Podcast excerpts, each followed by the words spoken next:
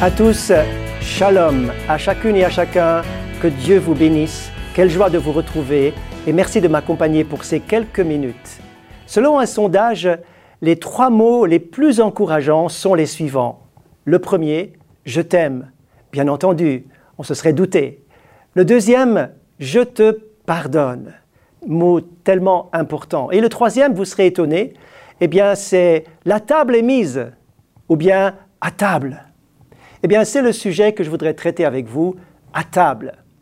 Non pas que je voudrais vous offrir ou que je pourrais vous offrir un repas, mais j'aimerais parler autour du repas, un repas qui a été préparé par quelqu'un de très spécial que je vous invite à écouter dans le psaume 23 et au verset 5 où il dit ceci, Tu dresses devant moi une table en face de mes adversaires. De qui s'agit-il? Eh bien, du bon berger, du Seigneur lui-même, qui dresse lui-même une table garnie, quelles que soient nos circonstances, quels que soient nos adversaires qui sont à proximité, le Seigneur nous invite à table. Cela veut dire qu'il insiste pour que nous soyons tous ses invités pour vivre dans l'intimité de sa présence, dans la communion intense avec lui. Le moment de la table, c'est le moment de la communion, c'est le moment de l'intimité où on est les uns avec les autres pour un partage cœur à cœur. Suivez-moi dans deux exemples particuliers que je trouve dans les évangiles et qui sont très différents, mais dans le premier, nous trouvons quelque chose d'absolument magistral, où nous allons découvrir le Seigneur Jésus lui-même qui va dresser une table en plein désert pour des milliers de personnes. Et oui, vous avez bien entendu, pour des milliers de personnes, il s'agit de la multiplication des pains. D'ailleurs, les évangiles en parlent de deux. Il y a deux multiplications des pains qui sont euh, données, dans les évangiles, dans Matthieu chapitre 14 et 15, dans Luc, dans Luc chapitre 9, dans Marc chapitre 6 et 8 et dans Jean chapitre 6. Il s'agit d'une foule qui va être nourri en plein désert. Cette foule va suivre Jésus, va s'attacher à lui, va avoir faim et soif d'abord de sa parole. Les disciples, eux aussi, avaient faim et soif de la parole de Dieu parce que cette parole était différente. Et ils vont même dire, Seigneur, donne-nous toujours ce pain de vie. Voyez-vous, lorsque vous avez soif et faim d'entendre la parole de Dieu, vous serez nourris, vous serez rassasié, parce que le Seigneur, à sa table, vous donnera toujours son pain de vie. Cette foule, donc, va suivre Jésus. Ils étaient 5000 ou 4000. Ils vont être nourris en plein désert. Peut-être que les gens auraient pu dire, mais qu'est-ce que vous faites à suivre Jésus jusque dans les endroits les plus reculés, les endroits les plus incroyables, les plus désertiques, où il n'y a rien? Pourquoi suis-tu Jésus? Tu n'as aucune garantie. Eh bien, le témoignage de ces 4000 ou de ces 5000, c'était Dieu pourvoit. Jésus est notre providence. Lorsque nous le suivons, il prend soin de nous. Ça a été aussi mon expérience. Lorsque j'ai abandonné mon, mon diplôme d'ingénieur, je l'ai laissé de côté pour suivre Jésus dans une voie inconnue. Eh bien, beaucoup de gens de ma famille me demandaient, mais est-ce que tu fais bien de choisir cela? Quelle garantie as-tu qu'on va pourvoir à tes besoins?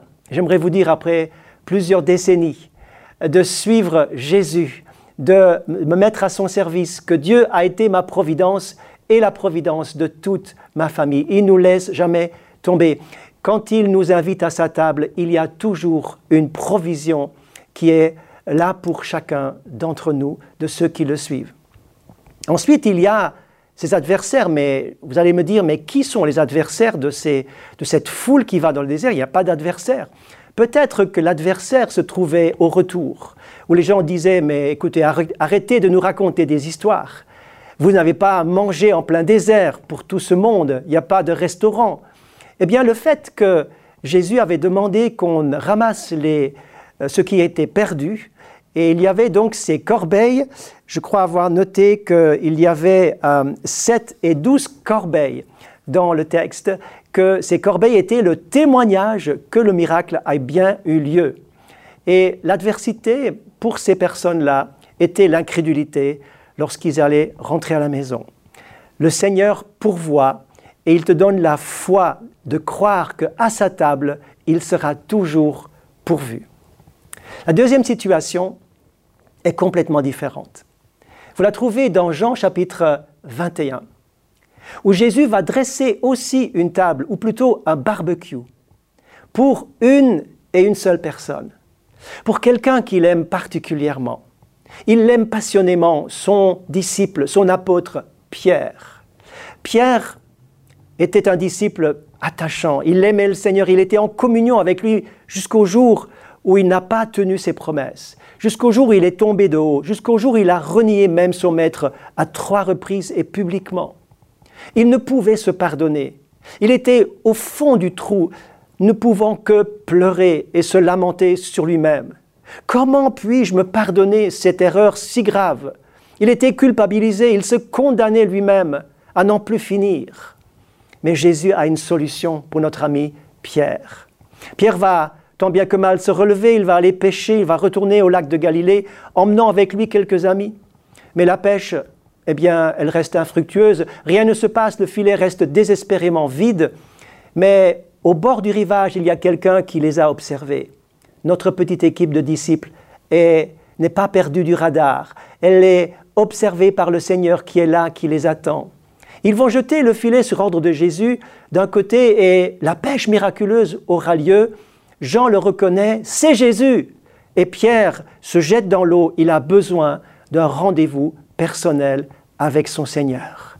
Son cœur est tellement lourd, le fardeau pèse tellement lourdement sur lui, il a besoin rapidement d'avoir un entretien avec le Seigneur. Voyez-vous, lorsque vous avez fauté, lorsque vous êtes tombé, il faut rapidement revenir au pied du Seigneur qui lui vous accueille et qui vous dit à table, viens manger. Je te prépare par un accueil sans reproche et sans blâme. Je t'accueille tel que tu es, avec tes pieds sales, avec ta conscience salie, avec ton péché et avec ta vie telle qu'elle est. Pierre arrive donc au pied du Seigneur, il a triste mine, il n'est pas bien. Euh, il se demande est-ce que Jésus va me pardonner alors que Jésus lui avait déjà pardonné depuis longtemps? Il arrive et il a besoin que, Jésus le réconforte. Et ici vient ce moment d'intimité que Pierre va retrouver. Cette communion perdue doit être retrouvée, sur laquelle euh, Pierre est malheureux. Il ne peut pas poursuivre la route, il faut qu'il se passe quelque chose. Le Seigneur va lui poser cette question qui touche autour du centre de la communion, au centre de ce repas d'amitié, ce repas de communion et le centre du centre, c'est toujours l'amour. Pierre, m'aimes-tu plus que ceci? Ah oui, Pierre s'était comparé en disant, Seigneur, si tous t'abandonnent, moi je ne t'abandonnerai pas. Et Jésus va lui reposer cette question une deuxième fois, puis une troisième fois, pour que Pierre soit honnête, pour que Pierre dise la vérité, parle du fond de son cœur, carte sur table, sans tricher, et lui dit, Seigneur, tu sais toutes choses, tu sais que je t'aime. Tout service, toute communion est basée sur l'amour. Et le Seigneur veut également, dans cette communion à table, en vous faisant du bien, en vous bénissant malgré que ce qui s'est passé, en vous bénissant, il vous invite à retrouver cette communion d'amour avec lui. Il vous a pardonné. Vous venez avec un cœur culpabilisé, il vous libère et il vous relève pour vous redonner votre ministère, votre appel. N'oubliez pas, Pierre avait un appel sur sa vie. Et le Seigneur va lui rappeler qu'il a encore besoin de lui. Non, il n'a pas trouvé de remplaçant pour Pierre. Il reprendra son ami Pierre pour lui confier ses agneaux et ses brebis. À la table du Seigneur, il sera pourvu. Vous serez relevé et vous retrouverez une perspective merveilleuse pour votre service pour Dieu c'est là que le Seigneur vous attend et je prie que vous ayez ce rendez-vous personnel avec lui. Que Dieu vous bénisse. Ce rendez-vous est pour vous aujourd'hui. Attendez-vous à lui. Le Seigneur va avoir ce rendez-vous avec vous personnellement. À bientôt et merci de m'avoir suivi.